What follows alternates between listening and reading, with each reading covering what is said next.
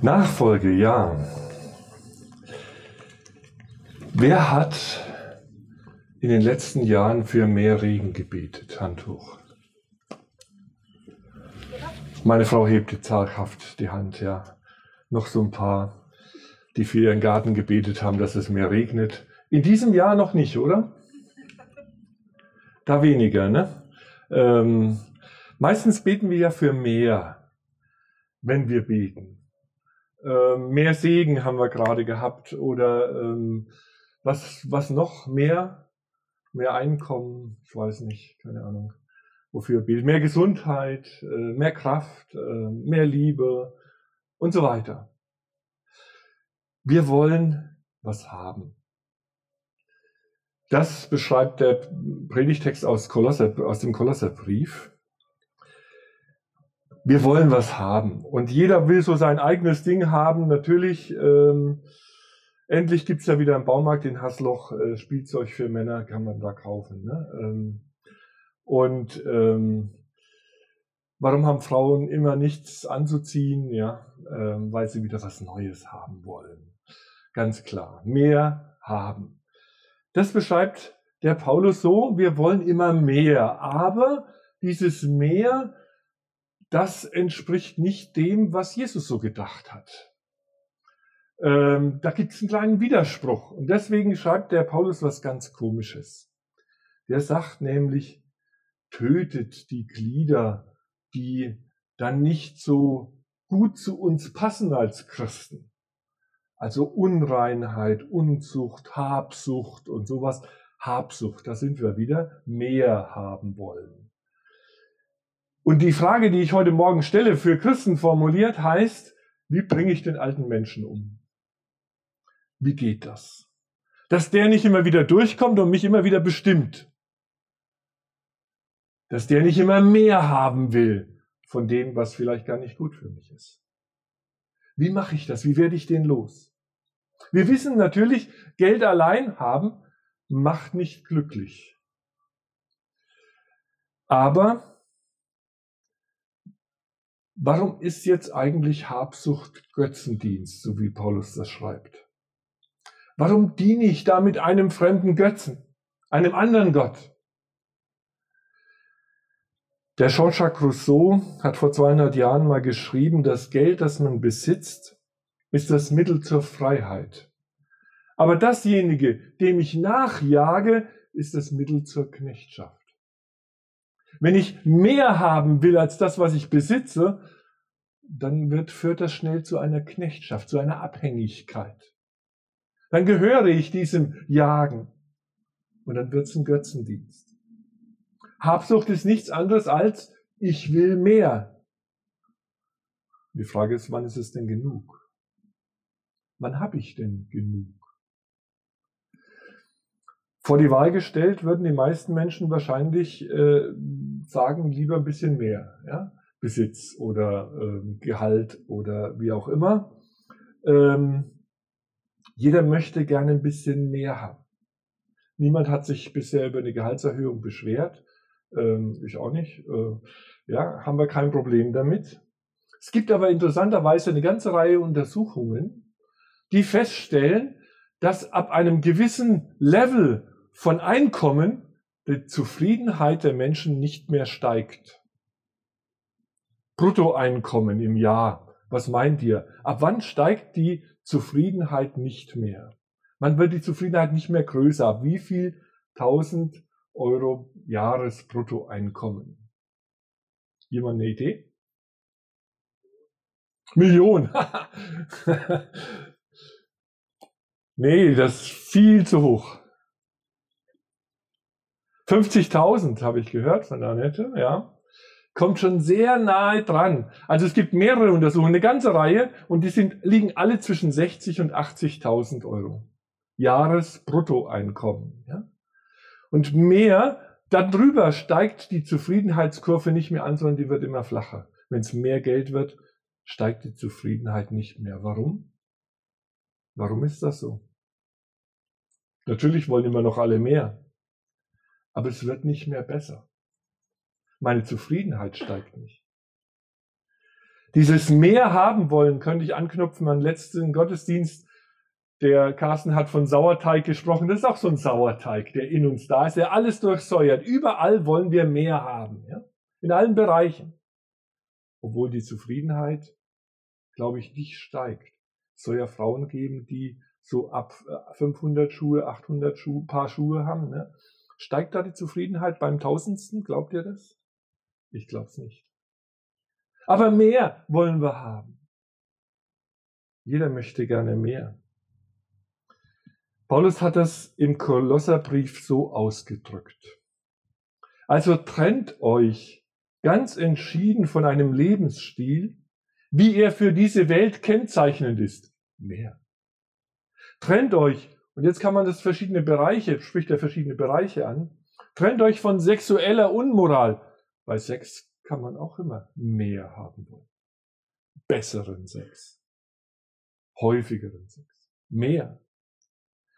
Trennt euch von Ausschweifungen, von Leidenschaften und Lastern und auch von der Habgier, die ich angesprochen habe, die den Besitz für das Wichtigste hält und ihn zu ihrem Gott macht.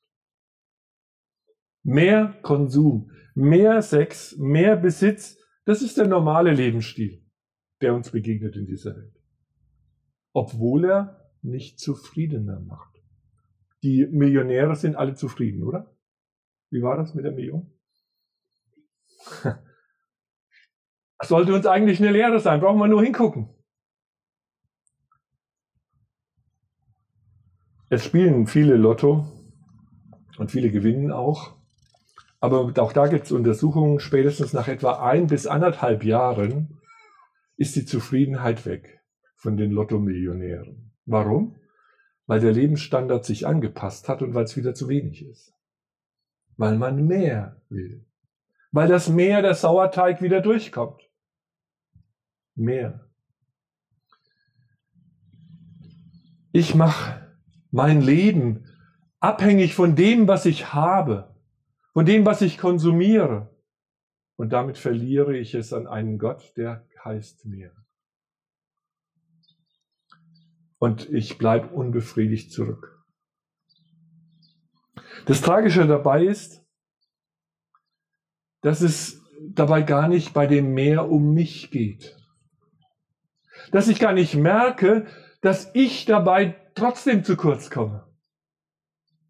Obwohl ich mehr habe. Das ist was Äußeres, aber es hilft es auch innerlich. Hilft es mir auch in meinem Herzen, dass ich zufriedener werde? Das, was dabei stimmungsmäßig rauskommt, hat der Paulus dann wieder weiter im Text so ausgedrückt. Auch ihr habt, schreibt dann die Kolosser, früher so gelebt und habt euch von diesen Dingen beherrschen lassen. Aber jetzt ist es Zeit, das alles abzulegen. Lasst euch nicht mehr zum Zorn und zu Wutausbrüchen hinreißen. Schluss mit aller Bosheit. Redet nicht schlecht übereinander und beleidigt niemanden. Hört auf, euch gegenseitig zu belügen. Ihr habt doch euer altes Leben mit allem, was dazugehörte, wie alte Kleider abgelegt. Wann werde ich wütend? Ich war die Woche im Aldi, habe eingekauft.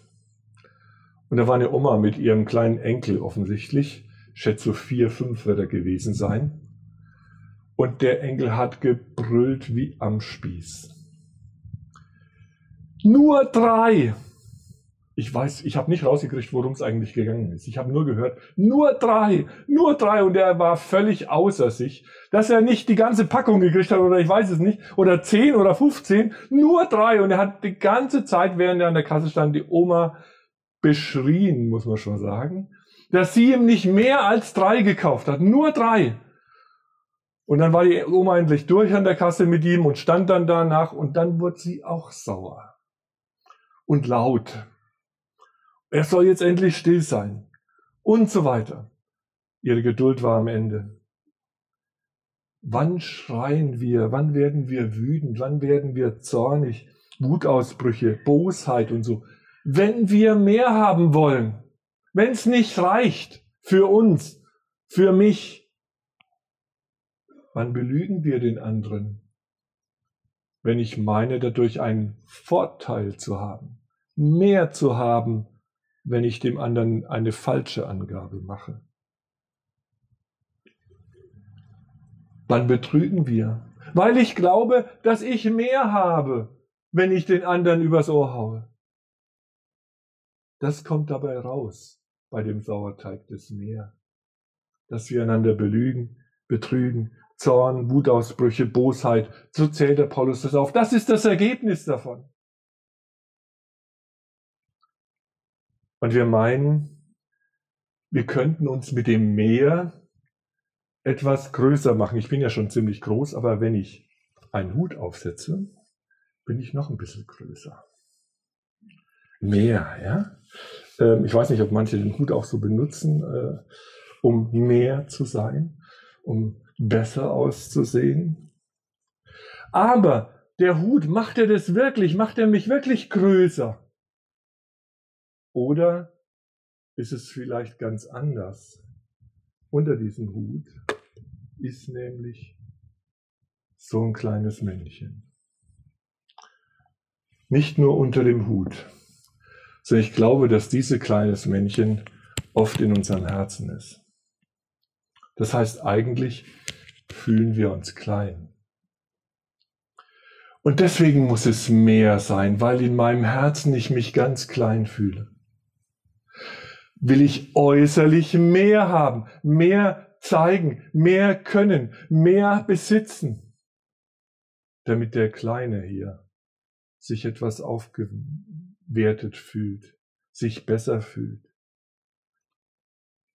Und der Kleine, der macht alle anderen klein oder versucht andere klein zu machen.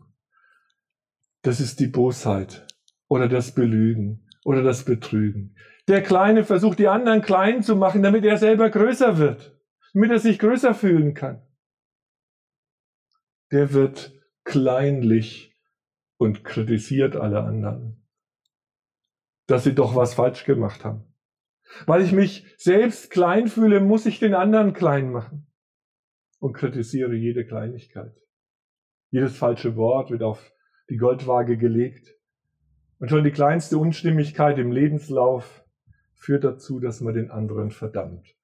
Ihr habt es alle erlebt, was da los ist. Wenn nur eine klein bisschen nicht stimmt, dann erheben sich schon alle, weil der Kleine sagt, ah, jetzt hast du was entdeckt beim anderen. Jetzt kannst du ihn klein machen. Paulus schreibt, es ist Zeit, das abzulegen, diesen kleinen. Wir gehen mal hier drauf. Diesen kleinen abzulegen. Er schreibt dann in Vers 10 weiter. Jetzt habt ihr als Christen neue Kleider an. Denn ihr seid neue Menschen geworden. Gott ist beständig in euch am Werk, in eurem Herzen damit ihr immer mehr seinem Ebenbild entsprecht, nachdem er euch geschaffen hat. So habt ihr Gemeinschaft mit Gott und versteht immer mehr, was ihm gefällt. Neue Menschen geworden, sagt Paulus. Ihr seid neue Menschen geworden. Gott ist beständig in dir am Werk, damit du ein neuer Mensch wirst. Damit du seinem Ebenbild entsprichst. Er macht uns nicht klein. Er hat uns auch nicht klein geschaffen, sondern Psalm 8 schreibt von der Krone der Schöpfung, wenig niedriger als ihn selbst hat er uns gemacht als Menschen. Dass wir über die Dinge herrschen, dass wir, uns unter, wir sie uns untertan machen, statt uns von den Dingen beherrschen zu lassen, von dem Meer beherrschen zu lassen. Gott ist in unserem Werk, damit dieses Gefühl, der Minderwertigkeit verwandelt wird in wunderbar sind deine Werke. Ich habe euch das auf den Platz gelegt, wer noch keins hat von diesem Bild hier, der kann gerne noch eins bekommen. Und da steht hin drauf, wunderbar sind deine Werke. Das erkennt meine Seele. Ich danke dir dafür, dass ich wunderbar gemacht bin dass ich da in Ordnung bin, dass ich wunderbar geschaffen bin von dir, dass ich nicht so klein bin, sondern wunderbar gemacht. Und jetzt kommt's. Der Psalmist weiß, der David wusste auch schon, das muss meine Seele erkennen, dass ich wunderbar gemacht bin. Das reicht nicht nur zu sagen, dass meine Seele das erkennt. Ich bin wunderbar gemacht von ihm.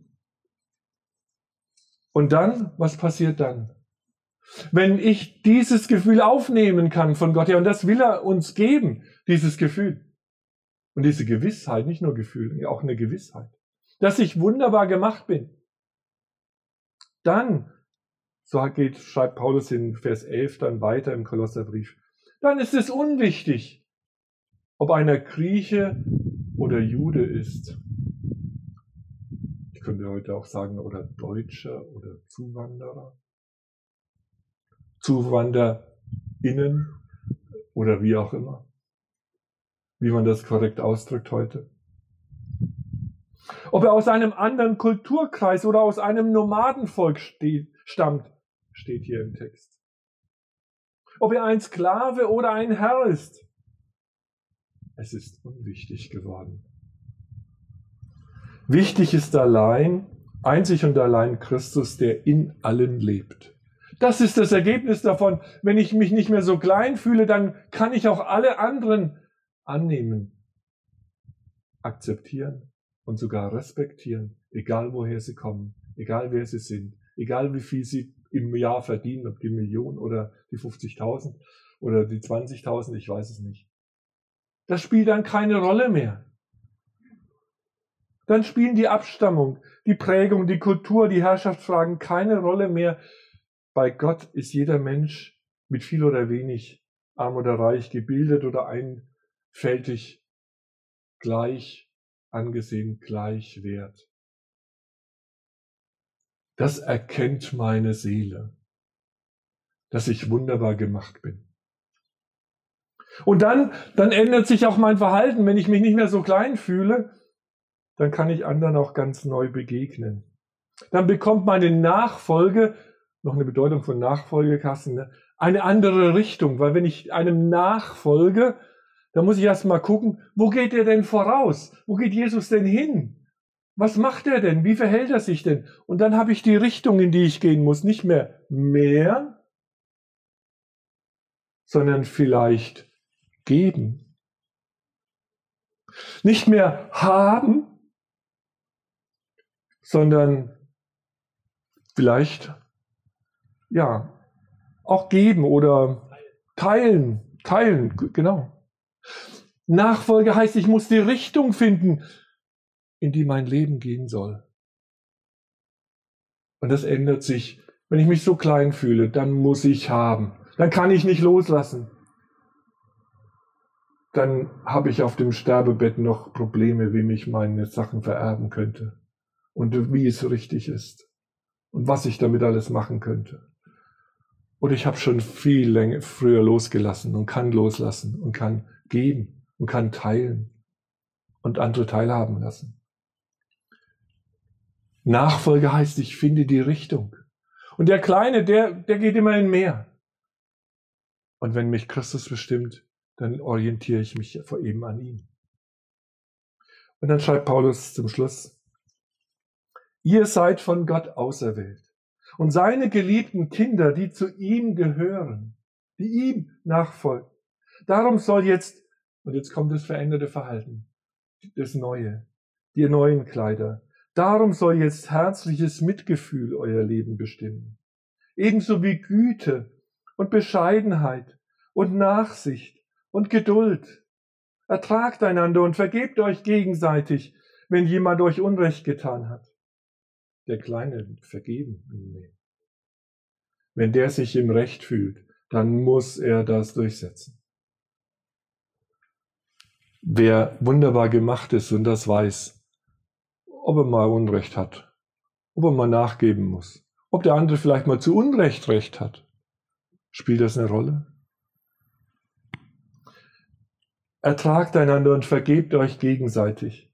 Wenn jemand euch Unrecht getan hat. Denn auch Christus hat euch vergeben. Wichtiger als alles andere ist die Liebe. Wenn ihr sie habt, wird euch nichts fehlen. Sie ist das Band, das euch verbindet. Und der Friede, den Christus schenkt, soll euer ganzes Leben bestimmen. Gott hat euch dazu berufen, in Frieden miteinander zu leben. Ihr gehört ja alle zu dem ein Leib von Christus, dankt dafür. Der Kleine, der kann nicht in Frieden leben. Der muss streiten. Der muss sich durchsetzen. Nachgeben ist hier. In Frieden leben. Mitgefühl, Freundlichkeit, Bescheidenheit, Rücksichtnahme, Geduld, das sind die neuen Kleider, die Jesus uns anziehen möchte.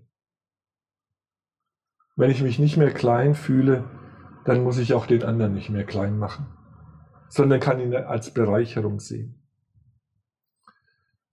Gestern hat mein Sohn gesagt, auf die Frage, wie es denn seiner großen Tochter, dreieinhalb, knapp vier, mit der kleinen Schwester geht, ähm, wie alt ist sie jetzt? Fünf Monate? Vier Monate? Ähm, und da hat er gesagt, noch gut. Noch geht's der Großen gut mit der Kleinen. Warum? Er hat die Begründung gleich dazu geliefert. Die Kleine kann noch nichts greifen und festhalten und ihr was wegnehmen sozusagen. Ja? Wenn das mal anfängt, dass die auch was haben will, dann wird's spannend. Aber solange die noch nichts kann, geht das ganz gut. Konkurrenz. Was ist denn Konkurrenz? Konkurrenz ist doch nur mehr haben wollen. Besser sein als der andere. Und wenn ich mich in Konkurrenz fühle, dann spricht der Kleine wieder hier, der sich größer machen will. Aber wenn ich das nicht brauche, wenn ich sage, ich bin wunderbar gemacht, ich muss mich nicht größer machen, als ich bin, dann kann ich das auch lassen, die Konkurrenz. Im Alten Testament wird oft ein Wort gebraucht, halsstarrig sein. Altes Wort. Heißt nichts anderes wie äh, steifes Genick haben hier, ähm, sich nicht beugen zu können. Ja? Sich nicht klein machen zu können. Der Kleine kann sich nicht klein machen, das geht nicht. Der Große, der weiß, ich bin wunderbar gemacht, der kann sich auch mal klein machen. Das macht ihn nicht wirklich klein. Er kann sich beugen. Er kann nachgeben. Er muss kein verhärtetes Herz haben. Er muss nicht groß sein wollen. Er weiß, dass er wunderbar gemacht ist. Also um herzlich mitfühlen zu können, um Güte, Bescheidenheit zu üben, Nachsicht und Geduld zu haben, ist es nötig, sich beugen zu können. Wer sich klein fühlt, kann das nicht ertragen, das sich beugen. Es sei denn, er hat resigniert. Manche resignieren dann und geben auf. Das ist aber auch nicht gut. Jemand zu ertragen, wenn ich es nicht müsste, zu vergeben, obwohl mir Unrecht geschehen ist. In Liebe aneinander festzuhalten, weil letztlich die Liebe das Einzige ist, was uns beisammenhält. All das ist nur möglich, wenn ich mich beugen kann. Wenn ich mal zurückstecken kann. Das alte Wort dafür ist demütig sein kann. Wenn ich nicht mehr darum kämpfen muss, groß zu sein. Und nicht mehr dauernd nach dem jagen muss, mehr zu haben. Nachfolge kommt aus dem Herzen. Wenn dieser kleine Mann hier sich nicht mehr so klein fühlt, dann verändert das mein Verhalten. Dann verändert das mein ganzes Leben. Gott ist beständig, so schreibt Paulus, in dir am Werk. Heute, jetzt, die ganze Zeit. Beständig in dir am Werk. Damit du dich nicht mehr so klein fühlst. Damit du nachgeben kannst. Geduld haben kannst, weil du weißt, ich bin okay. Ich bin wunderbar gemacht. Ich muss das nicht durchsetzen. Ich muss das nicht beweisen. Ich kann das auch nachgeben. Und dann kann ich mit meiner Nachfolge auch Gott groß machen, weil ich nicht selber mehr groß sein will. Amen. Sprechengebet. Vater, ich danke dir, dass du uns so wunderbare Zusagen machst, dass du uns wunderbar geschaffen hast und dass meine Seele das erkennen darf, dass du mich wunderbar gemacht hast. Dafür preise ich dich, Herr. Und ich bitte dich, dass du ständig in uns ja am Werk bist, wie der Paulus das schreibt. Dass wir das erkennen können, dass wir das umsetzen können. Dass da, wo ich wütend werde, ich mich erinnern darf. dass ich auch nachgeben kann. Dass da, wo ich ungeduldig werde, ich auch mich erinnern darf, dass du Geduld mit uns hast. Und dass ich mich nicht durchsetzen muss, sondern dass es genauso gut ist, auch mal klein beizugeben. Ich danke dir, Herr, dass du beständig in unserem Werk bist, dass wir das lernen dürfen durch deine Gnade, dass du uns groß machst und wir nicht groß sein müssen. Amen.